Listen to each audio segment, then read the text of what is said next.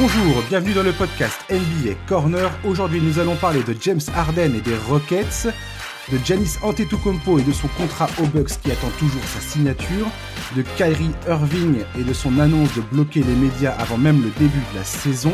Et on va également euh, s'intéresser à deux clubs qui doivent confirmer cette saison, les Denver Nuggets et les Boston Celtics.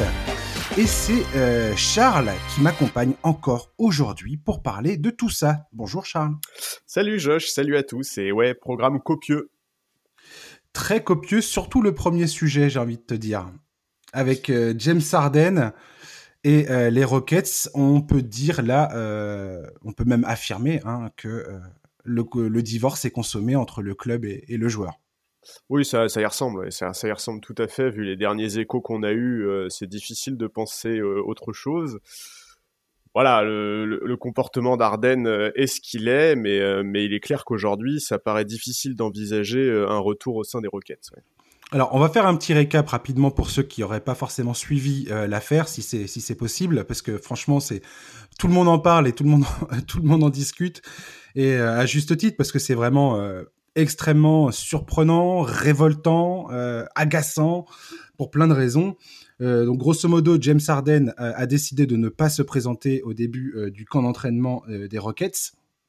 Pire encore, il est apparu dans des photos sans masque au milieu de centaines de gens en pleine pandémie, un peu pour fanfaronner, j'ai envie de dire quelque part. Enfin, je, je, vois pas ce que ça pourrait être. quelle autre raison pourrait justifier ça il affiche un comportement euh, que certains qualifient de, joueur un peu pourri gâté. Grosso modo, il est dans un club depuis 8 ans qui a tout mis en œuvre pour essayer de satisfaire ses moindres désirs, qui ont toujours choisi euh, son parti, euh, qui ont toujours soutenu ses décisions. Et aujourd'hui, bah, il veut partir, manifestement très très fort. Euh, et il est en train un peu de forcer la main à Houston et pas de la meilleure manière qui soit, manifestement. Ouais, non, c'est ça. C'est que c'est un, un, côté un peu désespérant euh, de voir ça. On sait, on sait que la Ligue fait tout pour permettre une reprise euh, dans des conditions correctes, en dépit des circonstances sanitaires. Lui trouve rien de mieux à faire que de s'afficher en boîte de nuit sans masque. Ah, voilà, enfin, il faut dire les choses sur ce coup-là, il a quand même vraiment pas l'air malin du tout. Arden, c'est, ça ne sert à rien ce qu'il fait. Qui, décide de se mettre en retrait, de faire la grève, de, forcer son départ, c'est une chose. Mais s'afficher comme il le fait dans ces circonstances-là, ça, c'est vraiment pas malin. Bon, euh, voilà, là, il est de retour sur Houston après avoir fait la fête à Atlanta et je sais pas où. Maintenant, il doit se soumettre à six tests Covid négatifs, donc quoi qu'il arrive, il sera pas de retour à l'entraînement avant lundi. Euh, c'est vraiment une affaire, euh, c'est une affaire qui, risque en plus de durer parce que euh, on a, ça a vraiment l'air d'être dans l'impasse. Et, ouais, le, comportement d'Arden, c'est terrible. C'est vraiment, enfin, c'est assez incompréhensible, moi je trouve. Effectivement, la, parenthèse, on va, on va parler de lui et du club de Houston plus spécifiquement tout de suite. Effectivement, là, on, James Harden, son comportement met en péril également potentiellement la reprise de, de la ligue. Enfin, en tout cas, c'est un manque de respect total par rapport à tous les protocoles sanitaires qu'essaye de mettre en place la NBA pour assurer la reprise de la saison. Et grosso modo, s'afficher comme ça, comme il l'a fait sans masque en plein milieu d'une pandémie, ah bah. euh, c'est un manque de respect total au-delà de son propre club. C'est un manque de respect total envers Adam Silver et toutes les personnes qui ont travaillé dur comme fer pour faire en sorte que cette saison, qui, rappelons-le, euh, elle est censée débuter le 22 décembre, mais si demain on a une vague de contamination au sein, de, au sein de plusieurs, dans plusieurs clubs auprès de plusieurs joueurs, euh, la, NBA peut tout à fait se retrouver euh, contraint de, de, fermer la, la saison, enfin ah, de, de, la mettre en suspens ou de l'arrêter totalement. Enfin, je veux dire, ça c'est une vraie réalité et c'est tout un, un business qui s'arrête avec tous les gens qui travaillent autour et au sein de la ligue. Euh, et qui se qui se démènent pour pour rendre ça possible. Et ça, ça pour moi, c'est là où James Harden perd clairement euh, la bataille des relations publiques, j'ai envie bah, de te dire, en, termes d'image, c'est catastrophique. Mais c'est ça, c'est qu'il y a eu des semaines et des semaines de négociations entre les propriétaires, les diffuseurs, les joueurs, etc., pour trouver un accord sur la reprise. Là, il faut être conscient d'un truc, c'est que si la majorité des joueurs agissaient comme James Harden l'a agi là depuis quelques jours, il n'y aurait pas de reprise. Point. Tu vois? Si, si vraiment ce, comportement-là était généralisé, la reprise serait même pas envisageable. Et donc évidemment que c'est c'est terrible pour, pour toutes ces semaines de travail, c'est terrible pour toutes ces toutes ces, toutes ces mesures mises en place par la ligue. Et effectivement même du côté des joueurs, c'est, ça doit pas être ça doit pas être un exemple qu'on est heureux de voir quoi. Parce que euh, parce que mais en plus c'est vraiment dans l'intérêt de personne ce truc là exactement. C'est horrible. vraiment je mais moi je suis un autre je suis un autre joueur. Je suis révolté par son comportement. Mais c'est clair. Ouais ouais non mais pareil pareil. C'est pareil, et ouais, et puis en plus, vraiment, je trouve que c'est difficile de pronostiquer une issue, quoi. Euh... Ah, là, clairement, la situation euh, de Houston, grosso modo, Houston, les Rockets, là, alors qu'il est, sont pris en otage euh, par James Harden. Euh, la volonté de ce joueur aujourd'hui, c'est d'être transféré, de jouer le titre. Il veut jouer le titre, il veut gagner un titre, il a 31 ans, il a envie de gagner un titre, et pour lui, c'est clairement pas à Houston que ça va se passer pas en l'état, pas, pas de la manière dont l'effectif le, a, évolué euh, pendant l'intersaison. Ok. Il faut quand même rappeler une chose, c'est que Houston, qui a, qui a transféré, euh, qui a récupéré James Harden dans un transfert avec OKC en 2012, depuis huit ans, fait tout ce qui est en son pouvoir, a tout fait ce qui était en son pouvoir pour contenter James Harden. C'est lui, il a demandé à ce que Dwight Howard vienne à Houston. Ils ont réussi à le choper. Il a demandé à ce qu'il parte. Ils l'ont fait partir. Ensuite, il a eu, il a eu son équipe. Il a demandé à ce que euh, le, club se renforce et ait un, autre euh, joueur capable de tenir la balle dans ses mains. Ils ont fait venir Chris Paul. L'équipe, sa première saison avec Chris Paul, a été formidable. Ils sont vraiment passés à deux doigts. On l'a dit et répété plusieurs fois dans ce podcast. Ils sont passés à deux doigts de battre Golden State, qui est une des équipes les plus formidables de l'histoire de la ligue. Tout à fait. Euh, la saison 2019 s'est très mal passée. James Harden dit bah moi je veux plus jouer avec Chris Paul, il me gonfle euh, vu qu'il est toujours en train de me, critiquer, en train de me dire quoi faire et ainsi de suite. Grosso modo, c'est un peu comme comme ça que fonctionne Chris Paul. Hein. Oui, non, tout à fait. Donc Houston, qu'est-ce qu'ils font? Ils décident de transférer Chris Paul à OKC en échange de son pote Russell Westbrook, le pote de James Harden. Avec là aussi un coup de pression d'Harden, a priori, pour récupérer Westbrook, menaçant de partir dans le cas contraire. Exactement, toujours dans l'optique de, de, s'approcher d'un titre illusoire. Dans l'opération, Houston sacrifie grandement son avenir en fourguant une valise de pics de draft euh, pour faire venir Westbrook. Un an plus tard, Westbrook se barre à Washington parce qu'il bah, que Harden manifestement a plus envie de jouer avec lui non plus. Oui, et puis que le duo a été euh, dans l'ensemble un échec, hein, un échec qui était un peu envisageable, qu'on pouvait anticiper, mais bon, euh, au final, effectivement, le duo Harden-Westbrook n'a pas marché, quoi. Quand tu as les échos des, des joueurs, euh, les PJ Tucker, les Eric Gordon, tu vois que tout le monde en a maclaque de l'ambiance au sein du vestiaire, et je pense que James Harden a forcément une grosse part de responsabilité là-dedans. Parce que bah, c'est le c'est le leader de cette équipe, bordel. C'est le taulier, bah bien sûr. Voilà, donc c'est c'est lui un peu qui décide de l'ambiance, quoi. Et aujourd'hui, il est pas content et il veut se barrer. Et euh, et donc on peut justifier le fait que euh, pour euh, pour son envie personnelle, il a envie d'aller gagner un titre et que pour lui ça se passe ailleurs, ok, pourquoi pas, tu vois. Oui, ça c'est pas nouveau. chaque année ou enfin très fréquemment, il y a des gros joueurs qui, qui, qui émettent cette, cette envie-là. Maintenant, dans le cas de James Harden, c'est quand même un peu particulier. Il, a encore euh, un contrat qui court sur plusieurs saisons. Enfin, ouais, moi, je, en fait, je me demande jusqu'à quel point peut tenir Houston, parce que il faut être conscient de ça, c'est que ils n'ont pas l'impératif de le trader le plus rapidement possible, sous peine de le perdre pour rien du tout l'été prochain. Ça, c'est un élément qui est trop peu pris en compte quand on explique que les Rockets sont dos au mur. Exactement, et, c'est, on fait souvent les comparaisons avec Jimmy Butler euh, quand il était à Minnesota, avec Paul George quand il était à Indiana, ou Anthony Davis quand il était aux Pelicans. Ces, mecs-là arrivaient en fin de contrat, et le club avait peur justement de ne rien récupérer et de voir ses joueurs partir euh, pendant le marché des agents libres. Là, ce n'est pas du tout le cas, et Houston n'est pas du tout obligé de faire quoi que ce soit au final aujourd'hui. Tout à fait. Et c'est pour ça que c'est aussi difficile de pronostiquer une issue pour moi. Jusqu'à il y a quelques jours, moi, j'étais tout à fait d'accord avec la théorie que tu as exposée lors du dernier podcast et qui voyait les Sixers devenir favoris, euh, la destination favori pour, euh, pour Harden. Sauf que bah, depuis ce qu'on a appris récemment qu'il avait déjà mis un coup de pression au front office en 2019, etc., moi je me mets à la place de Daryl Morey. Est-ce que vraiment Daryl Morey a envie, euh, qui a déjà donc subi tout ça quand il était à la tête de Houston, est-ce qu'il veut se réinfliger ça à Philadelphie? Alors, je sais qu'on parle d'un joueur qui est tellement fort individuellement qu'on peut lui passer quelques caprices, etc.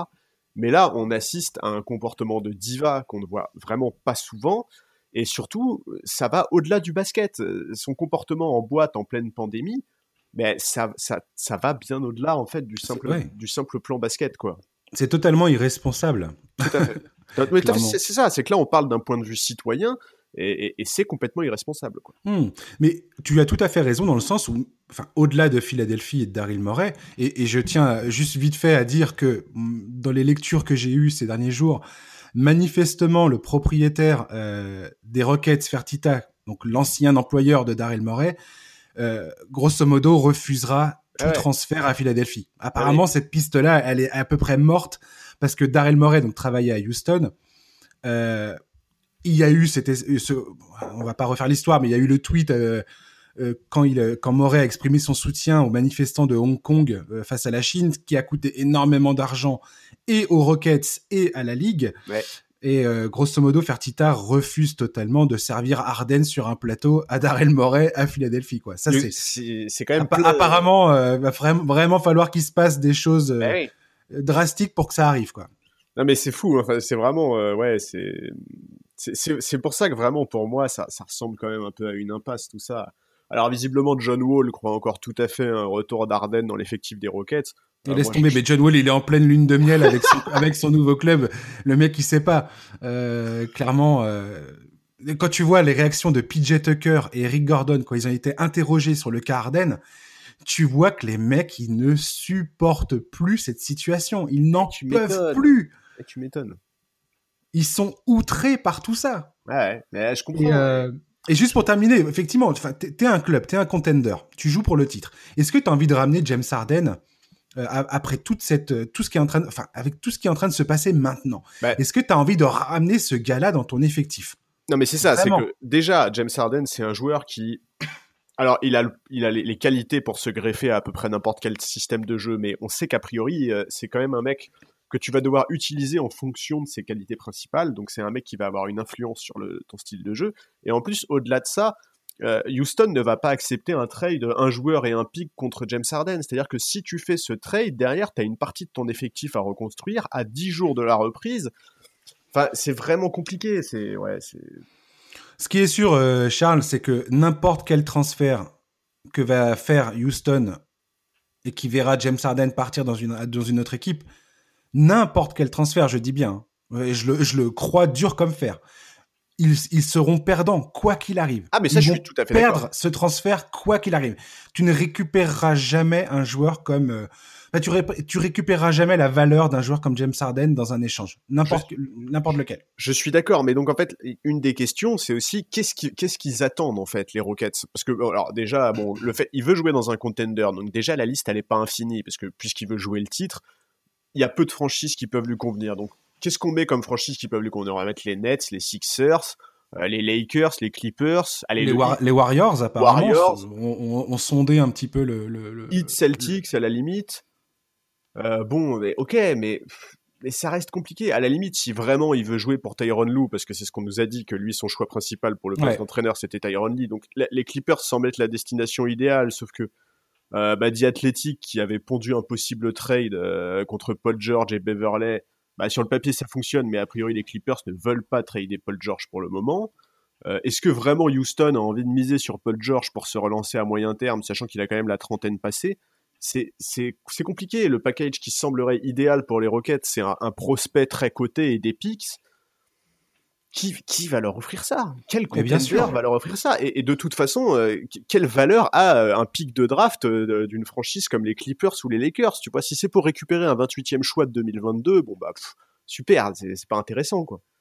Ouais, faut, faut miser sur une équipe qui potentiellement redescendra très rapidement dans les dans les classements par la suite quoi. Mais bon, ça, tu peux pas, tu peux pas, tu peux pas le, déterminer. Et moi, ce que j'ai vu, c'est que tu as aussi des clubs qui refusent catégoriquement de, de, de, rentrer dans la course au transfert de James Harden. Par exemple, les, Nuggets, on sait que ils refusent d'insérer Jamal Murray dans n'importe quelle discussion avec Houston. Non, mais on sait aussi qu'il y a des C'est hors de question pour eux. Non mais on sait, on sait qu'il y a aussi des propriétaires qui veulent carrément que la ligue réagisse parce que parce qu'ils se plaignent depuis trop longtemps du fait que le pouvoir soit croissant dans les mains des joueurs et que et, qu'ils attendent une réaction. Bon, euh, moi ça j'y crois pas trop, mais ah, c'est surtout que ça concerne une, infime partie de la ligue. Pour moi, c'est 1% ou 2% des joueurs qui, ont vraiment cette prétention de pouvoir euh, décider et choisir et, mettre le couteau sur la gorge de, leur club pour dire bah maintenant moi je veux me barrer et puis vous allez faire ce que je vous demande. Euh, je veux dire, 98% des joueurs de la ligue, ils se font transférer comme, euh, comme, des, comme des chaussettes sales quand le général manager ou le, ou le propriétaire en a décidé ainsi. Enfin, je veux dire, il faut, faut arrêter quoi. Par contre, ce qui est certain, c'est que le comportement de James Harden, euh, donne est une très mauvaise publicité euh, pour euh, bah, ce qui était plutôt pas une mauvaise chose quelque part. Le fait que les joueurs aient un peu plus de pouvoir sur leur avenir et, et, et dans les négociations, quoi. Ouais, ouais, mais mais bon, écoute, en tout cas, il y, y, en a un qui vraiment euh, des victimes collatérales euh, dans cette affaire. Il va y en avoir. Euh, plus, plus, le temps va passer et plus les trades vont se faire, plus il va y en avoir. Mais pour le moment, celui qui souffre vraiment particulièrement de la situation, bah, c'est Stephen Silas, le coach des Rockets. Et vraiment, mais horrible. Il avait probablement rêvé une toute autre relation. Et là, surtout, il vient d'apprendre hier que sa nomination n'était le premier choix de personne, puisque Arden voulait Tyron Lue et que Fertitta voulait Van Gundy, et qu'au final, il est juste un compromis. Et ça, mais ça, c'est terrible, quoi. Ça, c'est, ça, c'est vraiment terrible, en fait. C'est incroyable. Franchement, le, mec, tu l'écoutes dans les conférences de, enfin, dans les conférences de presse qu'il donne. Et tu sais, et le mec, il arrive, il arrive dans un champ de mine, sans déconner. C'est sa première expérience en tant que, que head coach, euh, enfin, euh, vraiment, quoi. Et le mec, il arrive dans, dans une zone de guerre, quoi, où ça tire à balles réelles le mec, il a, il a rien du tout pour se protéger. Il est, il, est, il arrive dans cette espèce de, de, merdier incroyable. Et il est seul. Et il est, il est seul. Il est censé répondre aux questions en permanence euh, sur des trucs bah, où il dit bah moi je sais pas en fait. Je sais pas où est James Harden. Enfin je veux dire, t'imagines.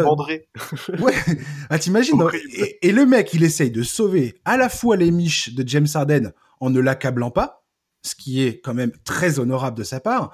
Il sauve les miches du club parce que c'est lui qui a envoyé en première ligne pour s'exprimer sur ce dossier ultra épineux euh, que, dont tout le monde euh, n'arrête pas de parler tout le temps. Parce que grosso modo, le transfert de James Harden, ça, ça va euh, complètement bouleverser la hiérarchie de la ligue selon l'endroit où il va terminer, quoi. Bah donc, donc c'est complètement dingo. Et le mec, c'est une crème.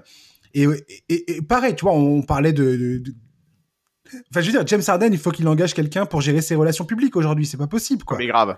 Parce que le mec, il est en train de, de, mettre dans la, dans la merde un mec qui, est, qui a l'air absolument adorable, gentil, respectueux et qui fait tout son possible pour, euh, bah, pour dégonfler cette espèce de, de mauvais cirque qui est en train de se jouer devant nos yeux, quoi.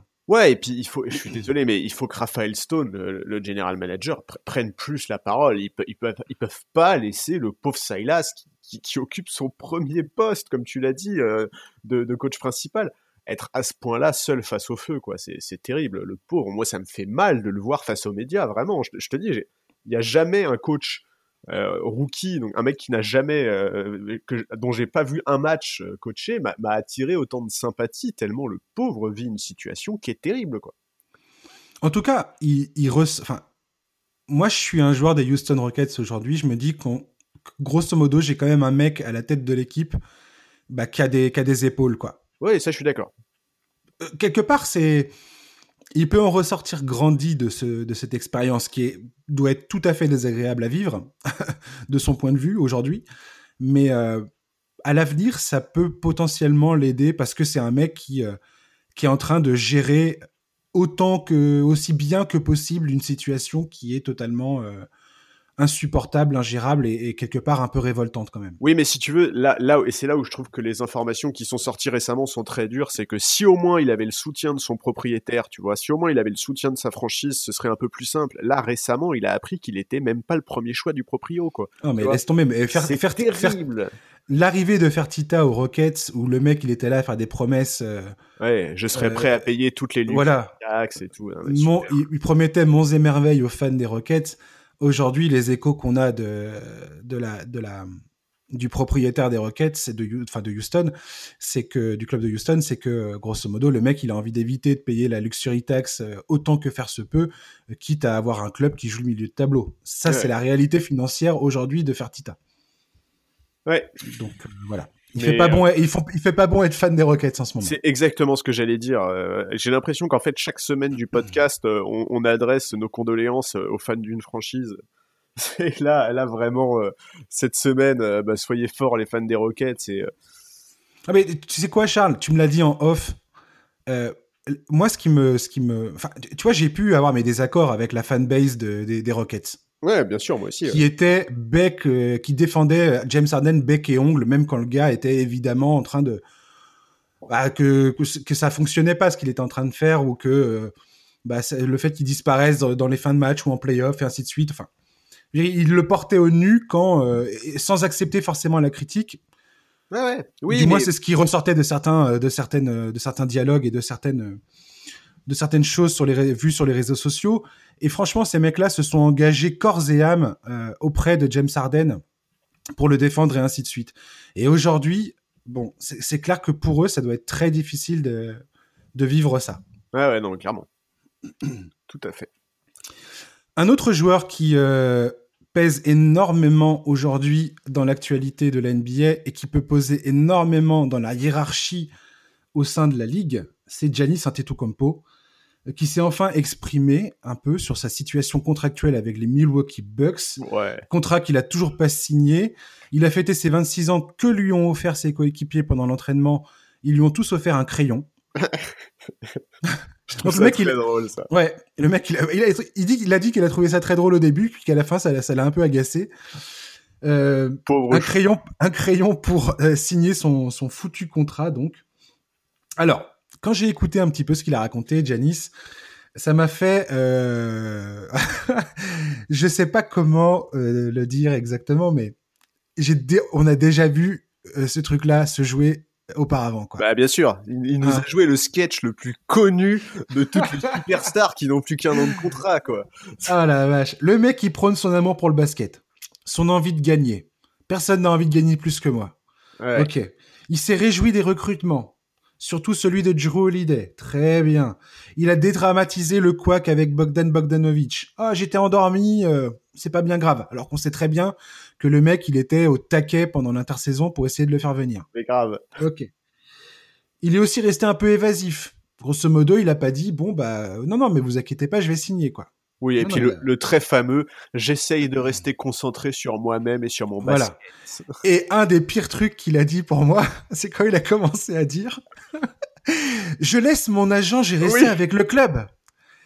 Donc là, grosso modo les gars, on est à deux doigts on est à deux doigts que le mec, euh, ils nous disent que, euh, bah que, que euh, c'est c'est pas c'est pas bien grave que le qui va signer que qui va signer peut-être à la fin de la saison mais qu'il y a rien de sûr mais que mais que de toute façon c'est pas que la saison en tant que telle comment elle va se jouer à la fin ne décidera pas oui, oui. de sa signature ou pas.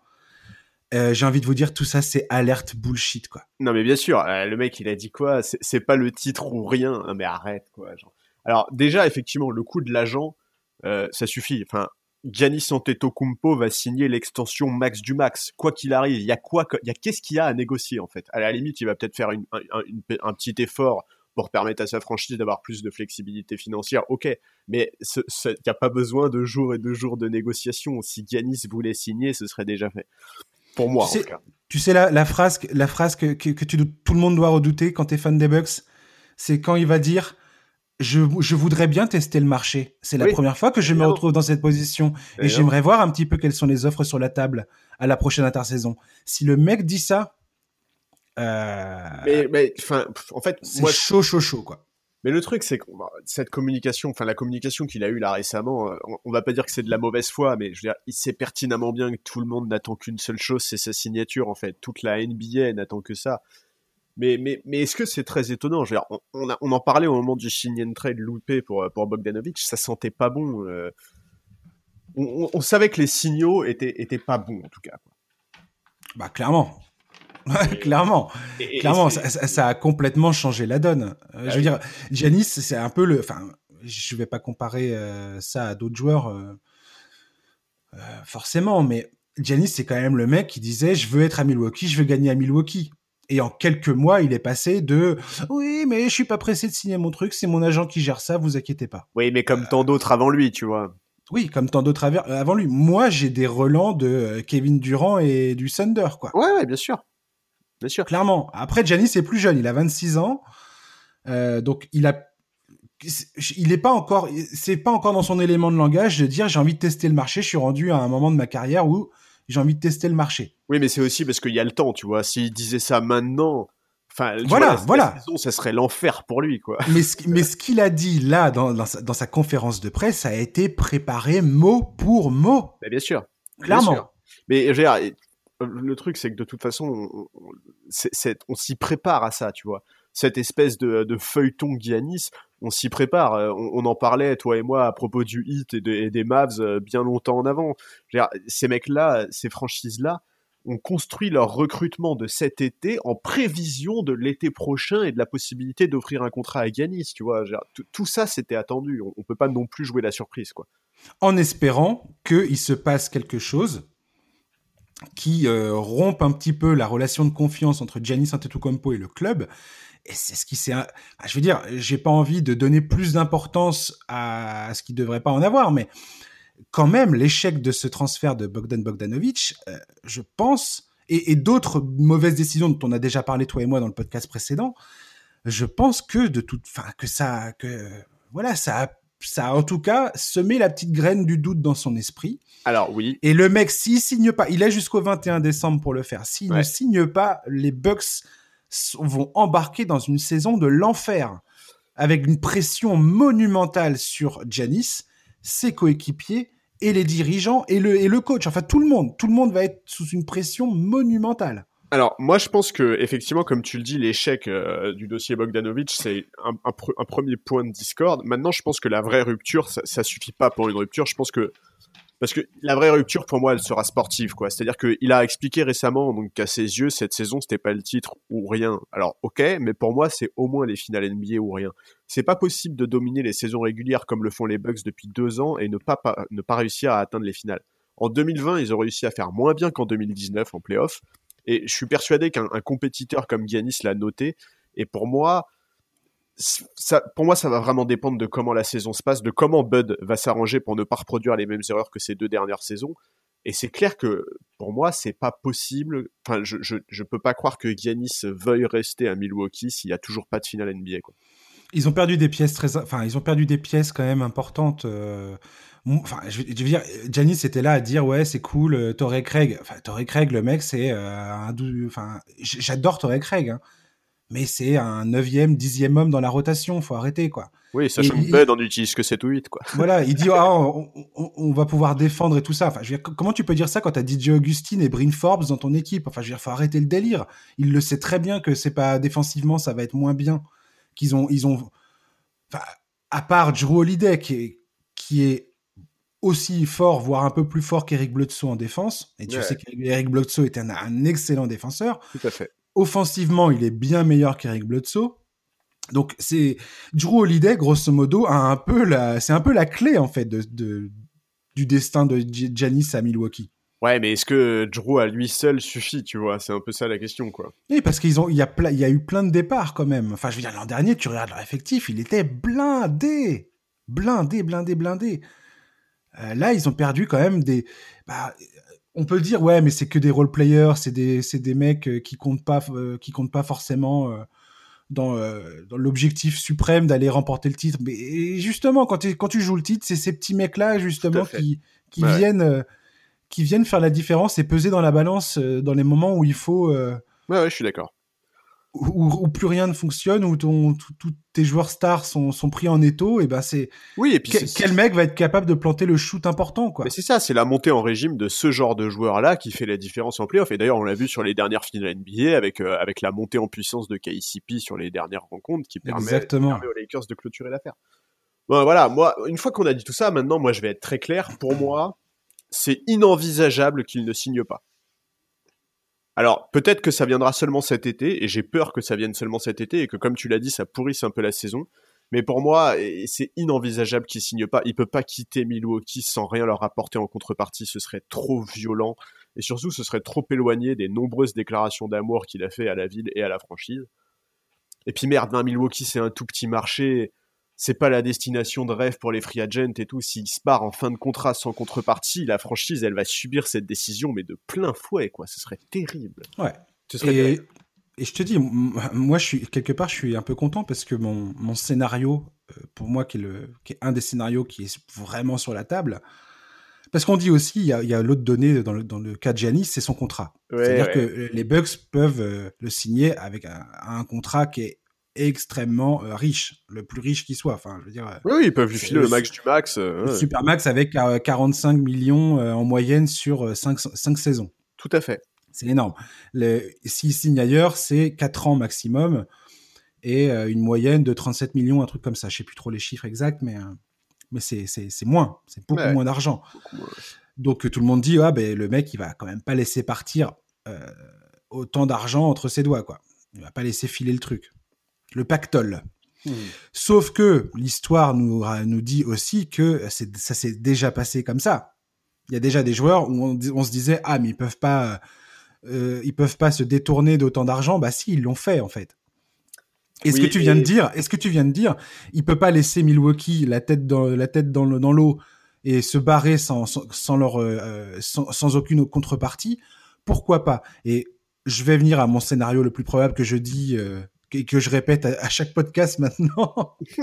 c'est euh, c'est pour moi une des options les plus probables aujourd'hui, si jamais ça devait se passer comme ça. Je, je, je précise, c'est le sign and trade potentiel avec Dallas où euh, Milwaukee récupérerait euh, Christa, Porzingis. Euh, Antetokounmpo signe son contrat et se fait envoyer à Dallas parce qu'il a demandé à se barrer quoi qu'il arrive. Quoi. Voilà.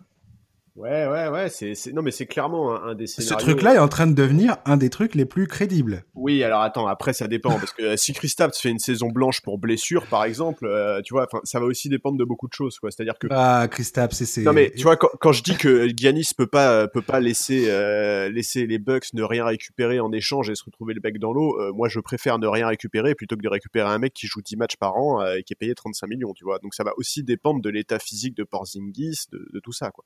Ah, bah, c'est sûr que Porzingis c'est un problème, euh, c'est une blessure sur patte, euh, Porzingis. Voilà, de toute façon, on sait que à l'instant T, les deux franchises hors Bucks qui sont supposées être le mieux placées pour récupérer Giannis, c'est Dallas et c'est Miami. Ah bah, Miami un peu moins. Après la, après la prolongation d'Adebayo, c'est devenu beaucoup plus compliqué. Bah, ils vont vraiment, ils vont vraiment devoir jongler d'une manière euh, incroyable pour, pour que financièrement il y ait un sens, quoi. Bah, ça ah, dépend, bah, hein, parce que s'il y a sign and trade, tu peux aussi inclure un Jimmy Butler dans le sign and trade, tu peux inclure un Adebayo dans le sign and trade, tu vois, il y a aussi toutes ces possibilités-là. C'est sûr. Donc, sûr. Euh, donc voilà, effectivement, le, de toute façon, le sujet Giannis, pour moi, Giannis ne va pas signer. En fait, si tu veux, le problème, c'est que cette déclaration qu'il a fait, c'était hier, je crois. Ouais, exactement. On est à 10 jours de la, de la, de la deadline pour qu'il signe son contrat. S'il avait dû le signer dans sa communication là, il y aurait eu des, des éléments euh, positifs ou au moins des signes montrant qu'on se dirige vers cette issue-là. Donc pour moi, il n'y aura pas de signature euh, en, en 2020. Par contre, effectivement, j'arrive pas à imaginer, si tu veux, ou alors, enfin, ce serait très violent pour son image, tu vois, que après toutes ces déclarations d'amour qu'il a fait, euh, il parte, euh, il parte contre rien, quoi. Ça, ce serait terrible. Ce serait vraiment terrible. Ce qu'il dira, et c'est ce que dit euh, aussi, par exemple, la, mère de James Harden, c'est que pour défendre son fils, euh, et ce que disent la plupart des superstars quand elles changent de club et qu'elles sont face à un, déferlement de haine euh, envers elles, parce que, bah, en termes d'image publique, ça, beaucoup de fans ne supportent pas ça. Le manque de loyauté perçu, à juste titre ou pas d'ailleurs, enfin, je veux dire on pourrait faire un podcast là-dessus. Euh, la loyauté, qu'est-ce que c'est Qu'est-ce que ça veut dire en NBA Enfin, je veux dire. Euh, oui, non, ça veut rien dire du tout. Euh, ça veut rien. Ouais, enfin, je veux dire, voilà, il y a plusieurs façons de, voir les choses et de parler de tout ça. Bref, on n'en est pas là. Giannis, il va se dire que il a envie de gérer sa carrière comme il l'entend. Il a envie de, de, prendre une décision pour lui, le concernant. Il a envie d'être égoïste pour, pour cette fois-là. Voilà. Ouais, il, ouais, a, il a ouais. envie de gagner un titre. Comme James Harden, aujourd'hui, son moteur, c'est l'envie Oui. de gagner un titre. Oui, mais en fait, le problème, c'est que ça, c'est bien mignon, mais dans la réalité, comme on l'a exposé, toi et moi, pendant quelques minutes, là, le fait qu'il signe un contrat avec Milwaukee ne l'empêche pas d'être tradé, si tu veux. Et donc, c'est aussi tout ça qui va être évoqué s'il se barre sans avoir signé, quoi. Tu vois. Complètement. Mais euh, faut voir. Je sais, je sais pas vraiment. euh, Moi, j'ai l'impression que tu as raison. Moi, j'ai l'impression qu'il va pas signer là, là, et que ça va être l'histoire de la saison, euh, le- l'espèce de fil rouge de, de toute la saison euh, avec James Harden. Bah ouais. cette situation n'est pas résolue. En termes d'image, les deux jouent énorme. Vraiment, hein, les deux, là, James Harden et Giannis, en termes d'image, euh, tu vois, de, de leur image personnelle, de, de ce, que, ce que les Américains appellent la legacy, de ce qui va rester d'eux une fois que leur carrière sera terminée, c'est hyper important ce qui se joue là.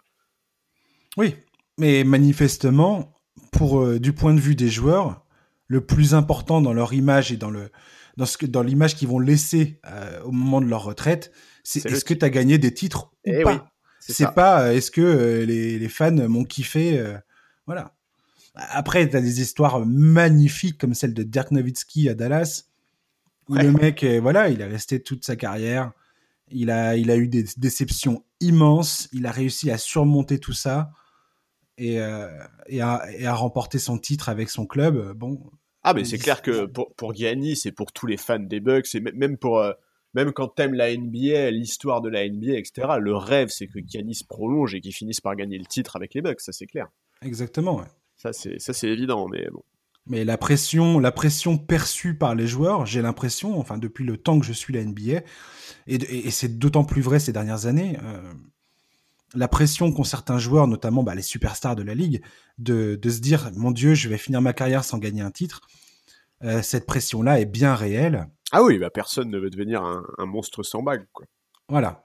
Et euh, Anthony Davis, quand il part aux Lakers, c'est exactement ce qu'il dit aussi. Parce que quand il part des Pelicans, c'est moche un peu quand même. Le, Bien, bien sûr. Et, la, et la d'ailleurs- relation avec les fans, euh, et ça- Ouais, ouais. aujourd'hui- aujourd'hui on n'en parle plus vraiment. Parce que voilà, c'est ça aussi la réalité, c'est qu'on va en parler sur le coup.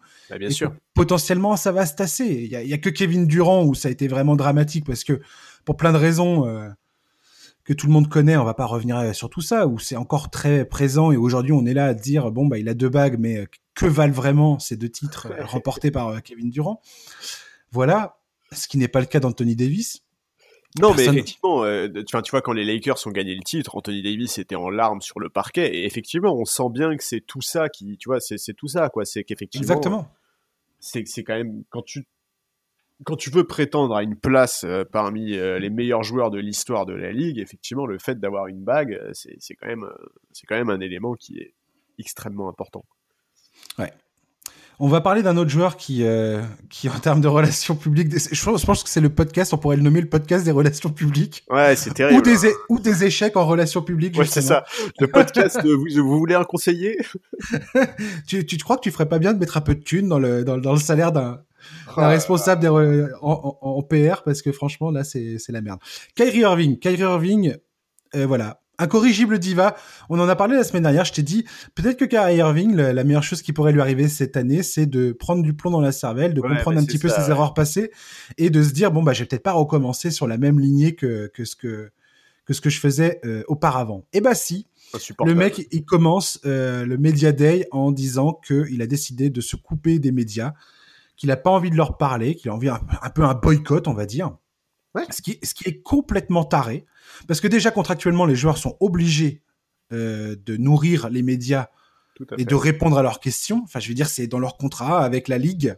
Au-delà du fait que ce soit avec leur club, c'est avec la Ligue. C'est la NBA est une entreprise commerciale et ils sont obligés de faire la promotion de ce truc-là. Voilà, point barre.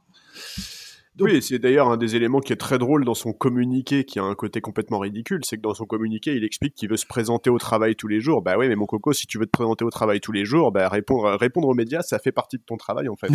Exactement. Ouais. Donc en fait, euh, bon, euh, si tu veux être un bon représentant de ta franchise, euh, que tu veux, euh, en fait, bon alors moi j'ai un biais sur Kyrie Irving, je le sais, je le rappelle à chaque fois, j'ai des problèmes avec son comportement, mais comme on l'a évoqué la semaine dernière, Ah, la semaine dernière, pas. Oui, oui, voilà, ou tu la- l'aimes pas. Ou tu l'aimes pas. la semaine dernière, en fait, j'adore le joueur, enfin, vraiment, le, je trouve le joueur absolument magnifique à voir, mais je trouve le leader absolument exécrable. Et en fait, comme on l'a- évoqué la semaine dernière, on a parlé des Nets, toi et moi, la semaine dernière, et on avait dit que cette saison, euh, Kyrie devait montrer qu'il est capable d'être le meneur titulaire et un des principaux leaders d'une franchise qui vise le titre. Tout à fait. oui, mais le problème, c'est que pour moi, ça, ça ne, ça, quand je, quand je dis ça, je ne parle pas que du terrain.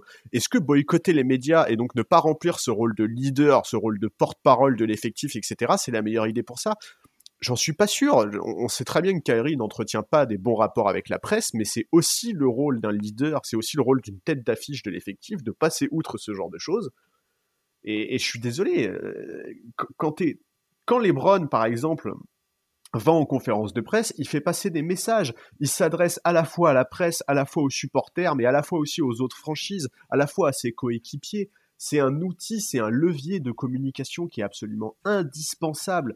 Et, c'est terrible de voir que la saison n'est même pas démarrée, qu'il est déjà défaillant sur un des principaux aspects du leadership à mes yeux. Quoi. Il y a quand même de nombreuses superstars avant lui, qui avaient même un statut bien supérieur à lui, j'ai envie de te dire. Ils ont toujours montré du respect envers les médias parce qu'ils savent que ça fait partie évidemment. de leur travail, comme tu viens de le dire. Ouais, Faut arrêter le délire. Alors qu'on trouve que Kyrie Irving a raison quand il dit que de toute façon, dès qu'il dit quelque chose, les gens de la presse déforment ce qu'il dit, interprètent ce qu'il dit, le, le déforment et ensuite le, le, font passer pour un espèce d'idiot ou, euh, ou euh, enfin, lui donne une mauvaise image. Tout ça. Grosso modo, ça serait un espèce de, euh, de, complot contre lui. Quoi. Eh, mais sérieux gars, mais arrête le délire quoi. Stop avec ça. Stop avec ça. C'est insupportable. C'est c'est, tu es colère. Non, mais ça m'énerve. Ça m'énerve en fait, parce qu'il rentre dans le jeu d'une, décrédibilisation euh, des médias en général qu'on voit aujourd'hui dans la société, euh, qui pour moi a, un côté effrayant. Je peux comprendre une partie de, de, ça. On va, on va pas débattre de, de ce sujet-là, bien évidemment, dans ce podcast, mais je veux dire, se plaindre de ça, je trouve ça absolument grotesque en fait. Bah oui, oui, je suis Parce que c'est le, c'est le lot de n'importe quel autre joueur dans la ligue. Tout le monde, tous ses, tous ses, tous ses collègues, tous les mecs de, de la, tous les stars de la ligue sont, sont, sont soumis à la même chose. Et il y a des gens qui s'en sortent très bien. Donc pourquoi Monsieur Kyrie Irving ne serait pas capable de s'en sortir et de faire avec Mais surtout qu'en plus, stop, quoi? Surtout qu'en plus, on, on, sait très bien que un joueur peut avoir des tensions avec certains, certains médias. Il y a notamment eu euh, quand, Kevin Durant était à Oklahoma City, il y a eu toute cette euh, toutes ces tensions avec euh, je sais plus quel journal local euh, qui avait qui avait fait une une sur lui en l'appelant Mr Unreliable. Bref, on sait effectivement tous les joueurs en NBA ont des soucis avec certains supports de presse, tous les joueurs ont des tensions avec la presse, mais ça fait ça fait partie du job quoi et mais grave. Et en plus, enfin, vraiment, je, reviens sur les mots de son communiqué, mais il dit mon objectif cette saison est de laisser mon travail sur le terrain et en dehors de celui-ci parler de lui-même. Ça ne veut rien dire, Kairi. Qu'est-ce que tu racontes? Qui a écrit le communiqué pour toi? Vraiment, je. Enfin, en fait, euh, en plus, Merde, Kyrie Irving, c'est un mec qui dit souvent des, conneries devant la presse, son histoire de terre plate et tout, mais il a aussi un côté touchant, Kyrie Irving, quand il vient s'excuser après, après cette sortie sur la terre plate, quand il vient expliquer que plein de professeurs de sciences lui ont dit, ouais, à cause de toi, on va devoir refaire nos cours, c'est complètement irresponsable et tout. Il, dit à la fin, je suis désolé, etc.. Je, ouais, je, je, je comprends pas, vraiment, en fait, je ne vois pas, je ne vois pas quel bienfait cette décision peut avoir pour sa carrière, pour sa franchise, pour ses coéquipiers, je ne comprends pas. le mec est censé montrer l'exemple, Charles. Je veux dire, le gars, le gars veut absolument être une tête d'affiche au sein de son club. Et, voilà l'exemple. Le mec est champion. Il, il, est champion. Donc je veux dire, il a, il a quand même une certaine, euh, une certaine aura, tu vois, notamment auprès des jeunes joueurs de son, de son effectif. et puis il a, il a un traitement particulier qui fait que bah, il y a un moment, voilà, tu, tu te dois de montrer l'exemple. Si tu veux, si t'as le droit, t'as le droit d'être, t'es une superstar, t'as le droit à un traitement de faveur, t'as ton mot à dire, la, la, direction te parle, ton coach te parle différemment et ainsi de suite parce que t'es, t'es un mec sans qui euh, rien, rien ne se fera euh, potentiellement sur le terrain. Voilà. Ok, mais ça vient, tout ça, il y a aussi des responsabilités et tu peux pas fuir ces responsabilités-là. Et c'est là où LeBron James, LeBron James, il a fait des erreurs dans sa carrière en, termes de communication, ah bah dans, sa manière de présenter euh, les choses et des choix de carrière qu'il a pu faire. Bref, ce mec-là, il a appris de ses erreurs. Il a tenté de, de changer la, la, donne, de changer les choses, de changer ses relations avec la presse, les médias, et ainsi de suite. Et aujourd'hui, voilà, il a, il a fait énormément de progrès, mais toujours avec une certaine forme de respect par rapport à tout ça et sachant très bien comment tout ça fonctionne. C'est le fonctionnement même de la ligue. Je veux dire, les médias sont le, sont le meilleur relais de, de la NBA. Ah, bien sûr. vers, vers les fans. Et les fans, c'est eux qui, euh, bah, qui font que bah, la ligue gagne autant d'argent et il y a autant d'intérêt autour de, autour de la NBA, quoi. Mais oui, mais en plus, enfin, tu vois. Comment tu, comment tu peux nier ça, quoi? Mais même en plus, je veux dire, en termes de rôle auprès des, tu parlais des plus jeunes tout à l'heure. Vraiment, si la saison, par exemple, des Nets démarre mal, on sait très bien, les Nets, c'est une énorme équipe, ils ont un énorme effectif, c'est clairement un des contenders. Bon, bah, si ça se passe mal, est-ce que c'est vraiment à Caris Levert et Spencer Dinwiddie d'assumer les conséquences en conférence mais carrément. Est-ce que c'est vraiment à eux de répondre aux questions sur la tactique, sur les... Ben non, je suis désolé, c'est à Kevin Durant et à Kyrie Irving de le faire en fait. Et s'ils ne le font pas, ils vont exposer leurs coéquipiers qui sont moins expérimentés qu'eux. Et pour le coup, Kevin Durant, euh, salut à lui, le mec se présente devant le micro et répond aux questions. Il répond aux questions sur James Harden. Ouais, euh, alors qu'il a eu beaucoup plus de difficultés avec la presse que Kyrie Irving par le passé. Quoi. Voilà, et, et lui-même, on, on, connaît les, les, griefs de Kevin Durant envers les médias. Ils, on sait très bien que c'est pareil, la relation n'est pas au beau fixe forcément. Tout à fait. Mais euh, bah, le mec se présente aux conférences de presse et répond aux questions. Point. Il fait son taf, quoi. Mm. Dans le respect, ouais. de, dans le respect de, de comment ça doit fonctionner. De toute façon, contractuellement, comme je l'ai dit tout à l'heure, il est tenu de le faire. Donc, il va, qu'est-ce qui va se passer Il va avoir des amendes euh, à chaque, euh, à chaque fois qu'il ne, n'honore pas ses, ses responsabilités, enfin, sa, son obligation de se présenter face aux médias. Bah c'est oui, ce qui va arriver au final. Logiquement, c'est ce qui va arriver. Oui. Donc c'est quoi le, c'est quoi le, le but au final là-dedans à part pourrir une à part pourrir la situation? Non, non, mais c'est ça, c'est que vraiment, je, je, je, ben ouais, je, je comprends. Enfin, vraiment, c'est incompréhensible, quoi. À part créer une distraction insupportable pour tout le monde, pour les, pour ses, pour ses coéquipiers, pour le club, pour les dirigeants, pour euh, et à terme pour le propriétaire. Enfin, où, où on va leur dire, mais vous prenez pas de mesures disciplinaires, vous, vous faites quoi? Vous laissez ce mec-là faire, faire, faire, faire ce qu'il veut, grosso modo? Non, mais en plus, le coup de dire je, je, publie cette déclaration pour m'assurer que mon message est correctement transmis. Enfin, je suis désolé, mais si ta communication était mieux cadrée, si tu étais plus sûr de ce que tu as à dire et de ce que tu dis en conférence de presse, mais ton, ton message serait correctement transmis, quoi. tu vois je, je, je, sais pas, en fait. Il ouais, je sais pas, qu'est-ce qu'il croit en fait euh... Oui, enfin, Kyrie Irving, c'est un peu le mec qui essaie d'éteindre un feu en ramenant un bidon d'essence, quoi. Enfin, ouais, c'est ça, euh... je suis d'accord, je suis d'accord. Il faut arrêter, quoi. Ouais, je... et, et, et, là, là, ça m'a fait aussi énormément rire, parce que c'est venu un peu en parallèle de cette, de son, de son Media Day avec Kyrie Irving.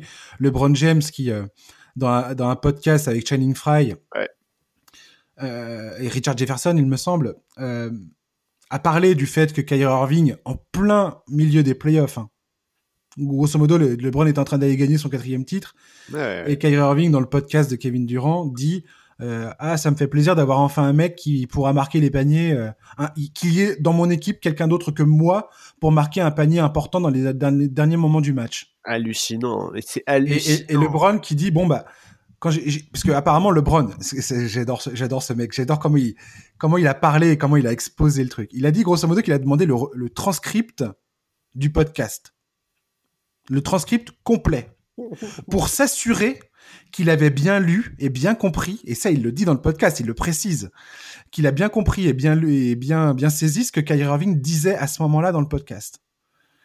Et il a dit, voilà, ça m'a fait un peu mal et ainsi de suite d'entendre ce mec-là dire ça, surtout que ah, moi, quand, euh, quand j'étais à Cleveland, j'ai tout fait ce qui était en mon pouvoir pour essayer de, de, de l'élever, de lui dire qu'il avait un talent fabuleux et qu'un jour, pour moi, il serait MVP et que s'il arrêtait, et ça, à mon avis, ça c'est un petit coup de pression de la part de LeBron James, parce que euh, si tu connais le joueur, tu sais très bien que quelque part, il y a un sens caché dans ce qu'il dit là.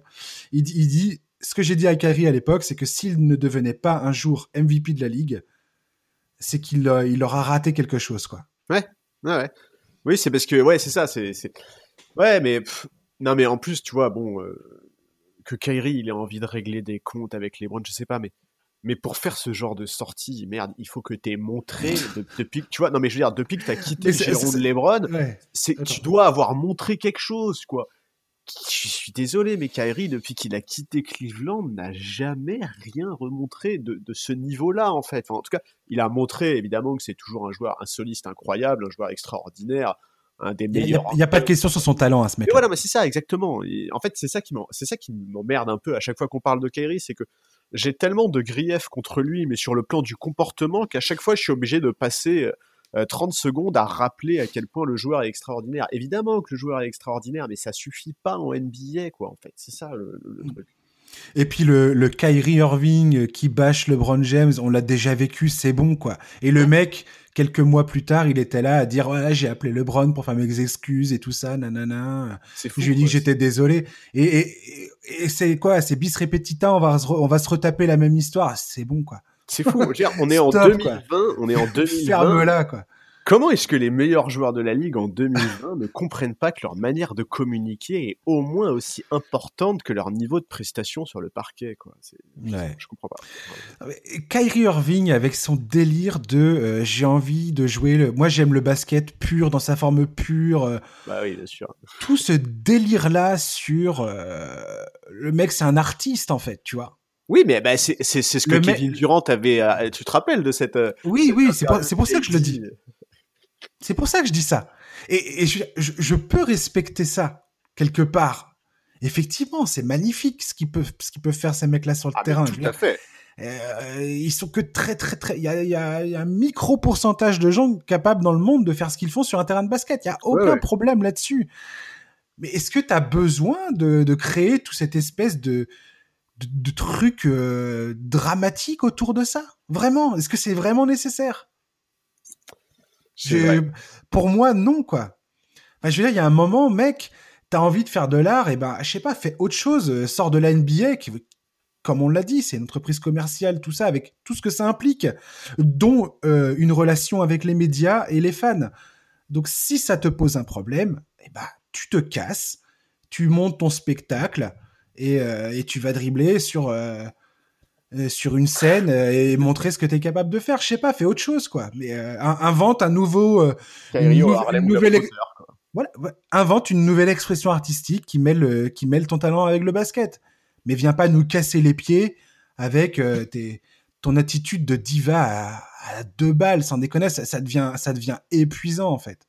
Moi, il m'épuise en fait. Ouais, moi je, je suis d'accord. C'est, parlons d'autre chose, quoi ouais. Non, et puis vraiment, moi je te dis, j'ai ce problème-là en fait, quoi. C'est que arrête de tout ramener à toi en fait. Si on te hmm. demande, si on te demande de répondre à ces obligations médiatiques, c'est pas uniquement parce que les médias te traquent et sont en attente de la moindre connerie que tu puisses raconter. Non, il s'agit pas de ça en fait. Il s'agit juste bah, il s'agit juste des obligations logiques. C'est le cirque de la NBA. On sait très bien comment ça fonctionne. C'est un hmm. échange avec les médias.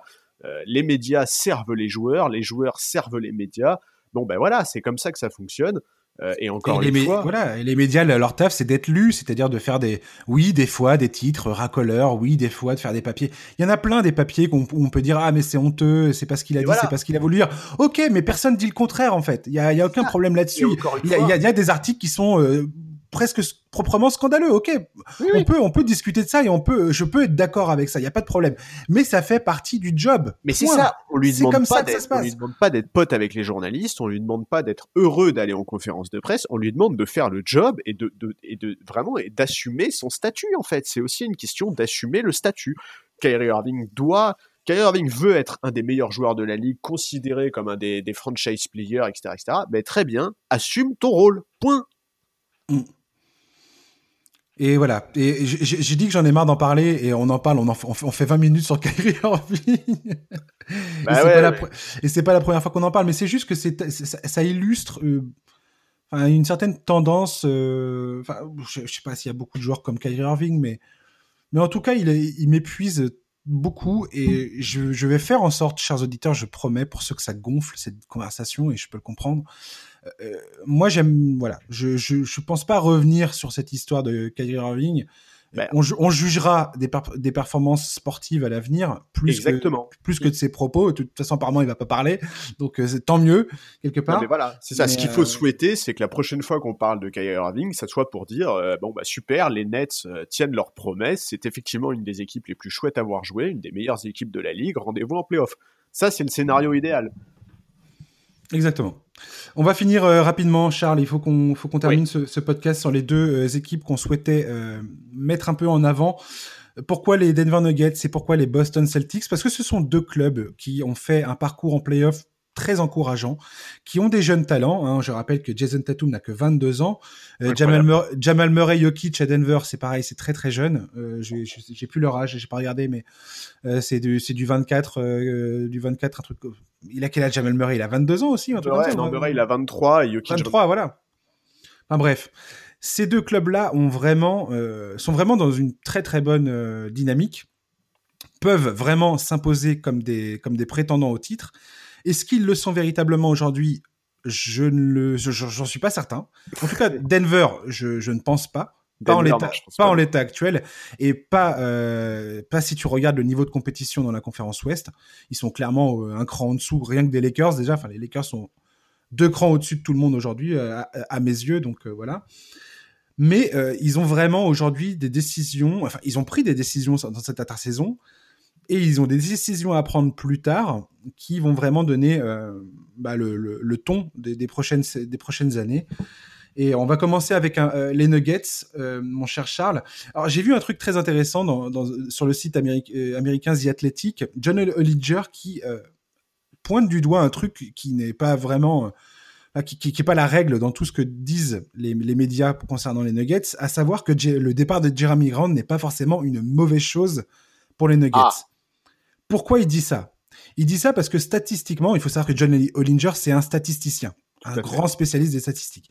Et il dit que statistiquement, euh, enfin des voilà des stats avancées, que statistiquement la présence de Grant en fait ne pesait pas tant que ça euh, sur les résultats du, du club, que ce soit dans saison régulière et même en playoff. Ouais.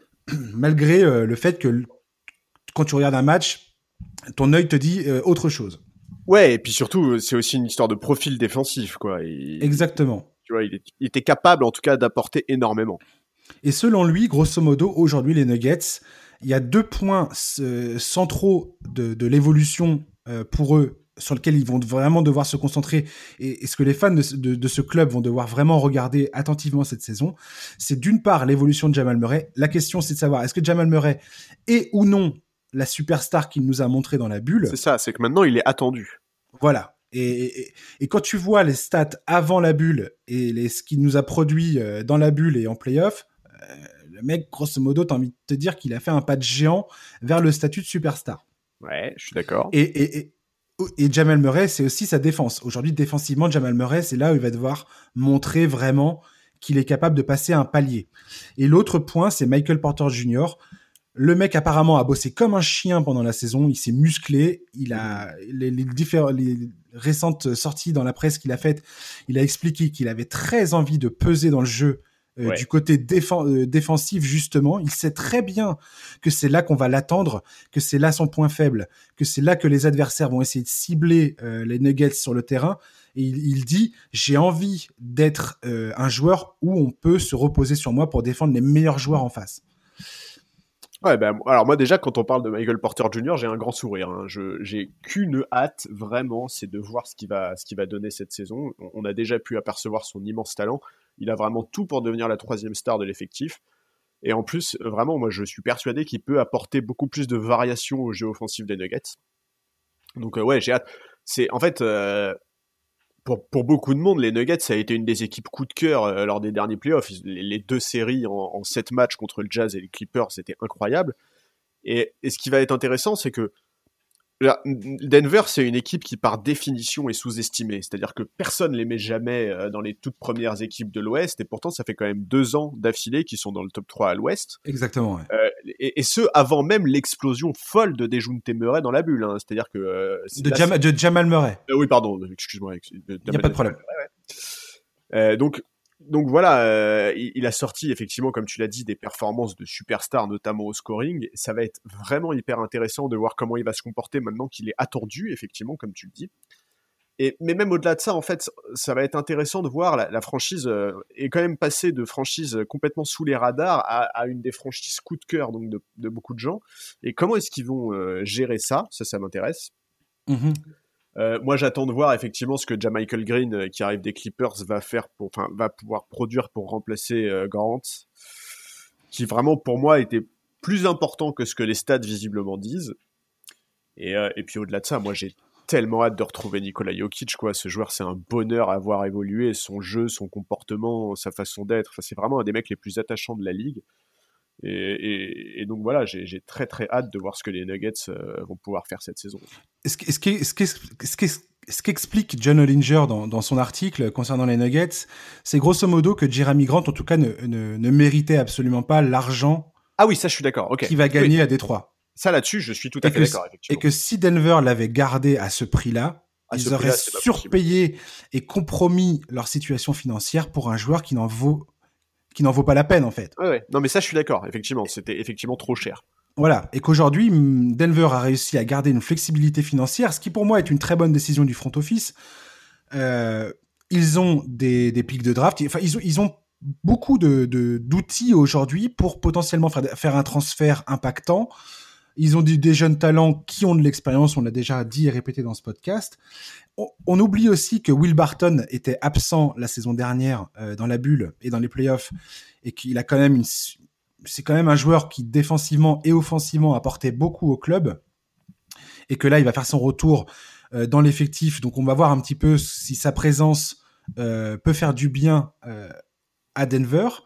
Gary Harris, ça fait deux saisons qui malheureusement parce que j'adore ce joueur. Trop de blessures. Hein trop de blessures et puis il a du mal à confirmer les espoirs qui, ont été mis en lui. Après, Denver, voilà, ils étaient 16e en défense la saison dernière. Donc j'ai du mal à les voir faire euh, pire. Ouais, je suis d'accord ça. C'est un peu ce qui va déterminer leur parcours en playoff. Il y a des gens qui sont très optimistes, qui disent qu'ils vont encore être dans, les, dans le top 3 à l'ouest cette saison, troisième potentiellement. Il y a des gens qui sont qui le sont beaucoup moins, qui voient vraiment une chute justement à cause de cette défense qui euh, qui, qui, est un peu qui pourrait paraître un peu suspecte. Écoute, moi j'ai hâte de voir ça. Euh, effectivement, Jokic, comme tu le dis, le sens de la passe avec Campazzo qui est arrivé euh, ouais, euh, chez, chez les Nuggets. Je pense qu'on va se régaler avec cette équipe-là. Moi, voilà, j'aime bien les décisions du front office. Je trouve qu'il passer la déception de, de voir Jeremy Grant partir, j'étais le premier à être déçu. Et c'est vrai qu'aujourd'hui, avec un peu plus de recul, je pense que potentiellement c'était une bonne décision. Bah, en tout cas, c'est clair que si, si le choix c'était euh, s'aligner ou le perdre, il, valait clairement mieux le perdre. Mais ça fait partie, tu vois, des décisions, des décisions pas faciles à prendre pour un front office. Et euh, où tu peux te dire, bah ah, putain, merde, ils ont perdu, ils ont quand même perdu euh, en défense et ainsi de suite. Le joueur a apporté énormément sur le terrain. Et en fait, tu te rends compte que la, réalité est peut-être un peu plus complexe que ça et que c'est pas une mauvaise décision de, de décider de ne, de ne pas surpayer un joueur sous, prétexte, sous prétexte qui colle euh, à quelque chose euh, qui est pas suffisant quoi qu'il arrive, quoi. Non, mais c'est vrai que son, son, profil physique, tu vois, le rendait vraiment extrêmement intéressant en, défense. Mais effectivement, après, après euh, comme, comme on l'a déjà dit, si c'était pour le payer au prix qu'il a été payé là, c'est pas possible. Exactement. Boston, euh, on va terminer là-dessus. Euh, Boston. Donc, euh, il y a eu bah, le départ de Gordon Hayward, qui est quand même assez, qui est quand même un changement de direction pour ce club, parce que en 2017, ils ont quand même gravement investi dans l'ailier, qui s'est barré depuis donc à Charlotte. Aujourd'hui, les clés de la maison pour les des, Celtics, c'est Jason Tatum qui les tient. Clairement. tout à fait. Ah bah oui je pense que pour, quand tu vois la différence, euh, pareil, Jason Tatum, il a fait une saison exceptionnelle. En playoff, il a encore monté, euh, il a encore monté d'un niveau, notamment dans la création du jeu et dans la distribution du, ballon. Le fait qu'il ait énormément la balle dans les mains. Grosso modo, pour moi, Boston aujourd'hui, ils vont devoir vraiment euh, bah, juger de ce que peut ou non leur apporter à l'avenir le trio Tatum, Jalen Brown et euh, Marcus Smart. Et prendre des décisions en fonction de ce qu'ils vont voir cette saison pour savoir s'ils peuvent ou non passer un cap euh, nécessaire euh, au sein de la conférence Est. Parce qu'on peut se dire que les Celtics sont potentiellement assez forts en l'état pour, jouer le titre, mais je suis vraiment pas convaincu. Pour moi, Jason Tatum et Jalen Brown sont clairement euh, le duo qu'il faut garder, le, duo d'avenir de ce club. Ouais. Et, euh, et, potentiellement Marcus Smart, ça peut être euh, une monnaie d'échange pour renforcer l'effectif à l'avenir, quoi. Parce que est-ce que Kemba Walker, parce qu'il y a Kemba Walker dans l'affaire, Eh ben Kemba, oui. Wal- Kemba Walker, il est blessé déjà, il va pas revenir avant le mois de janvier. Et franchement, en playoff, il a montré ses limites défensives. Défensivement, Ouais, le, et- me- le mec, il est intenable. Et même moi, alors moi, euh, je trouve, il y a eu une déclaration de, de Danny Ainge qui m'a un peu mis le doute. Moi, il a eu une petite phrase. Il a dit, en gros, euh, que l'année à tu venir. Ouais. allait apporter beaucoup de réponses au sujet de l'état physique de Kemba Walker. Et moi, je trouve pas ça très rassurant parce que Kemba, c'est quand même un joueur qui a encore un contrat assez important. Il a trois années de contrat encore à 34, 36 et 37 millions de dollars. Euh, dis donc, euh, si en, tu vois, si en, mars 2021 on nous annonce que euh, son genou peut plus tenir le choc, ouf, compliqué, tu vois, c'est compliqué à gérer comme situation. Donc, donc ça, j'ai un peu cette inquiétude là, moi. Donc ils ont un peu anticipé en prenant Jeff Teague euh, au poste de meneur. hein. A priori, Jeff Teague va donc commencer la saison. Exactement. Il va avoir du boulot, je pense. Euh, ouais, je, je, je sais pas. Moi, moi c'est vrai que je suis d'accord avec toi. Je pense qu'il leur manque quand même quelque chose pour jouer le titre. Par contre, je pense que ça peut être euh, un des grands gagnants à l'Est, quoi. Parce que entre les incertitudes au- autour du cas Giannis à Milwaukee qui peuvent pourrir la saison, comme on l'a dit, euh, les Sixers qui semblent quand même partir de plus loin que la saison dernière et qui, qui ont quand même moins de certitude que les, que les, Celtics. Euh, les Raptors qui ont perdu Ibaka, les Nets dont on attend monts et merveilles, mais qui pareil semblent quand même partir de plus loin. J'ai un peu l'impression que moi les Celtics ils passent sous les radars. C'est pour ça que je voulais en parler. Ouais ouais non mais je, je suis tout à fait d'accord. Je, je pense que le sujet est vachement intéressant. Alors ils ont recruté Tristan Thompson aussi, Ouais. qui va quand même donner de l'épaisseur à la raquette. Mais Euh. je, je, je pense que là, Boston, enfin, Jason Tatum a 22 ans, Jalen Brown a 24 ans, Marcus Smart a 26 ans. Donc, ils, ils sont pas, ils sont pas pressés, tu vois. Il n'y a, pas a d'urgence absolue de, de se dire, allez, c'est bon, cette année, on gagne le titre. tu- Enfin, clairement, pour moi, c'est pas ça aujourd'hui, la, la, la- le, le- comment dire, l'attente concernant les Celtics. Si, si t'arrives, tu peux monter un- une, une équipe qui joue le titre avec, ce, avec ces joueurs-là. hein. Je veux dire, Jason Tatum, c'est une superstar, mais sûr et certain. Le mec, c'est bon, quoi.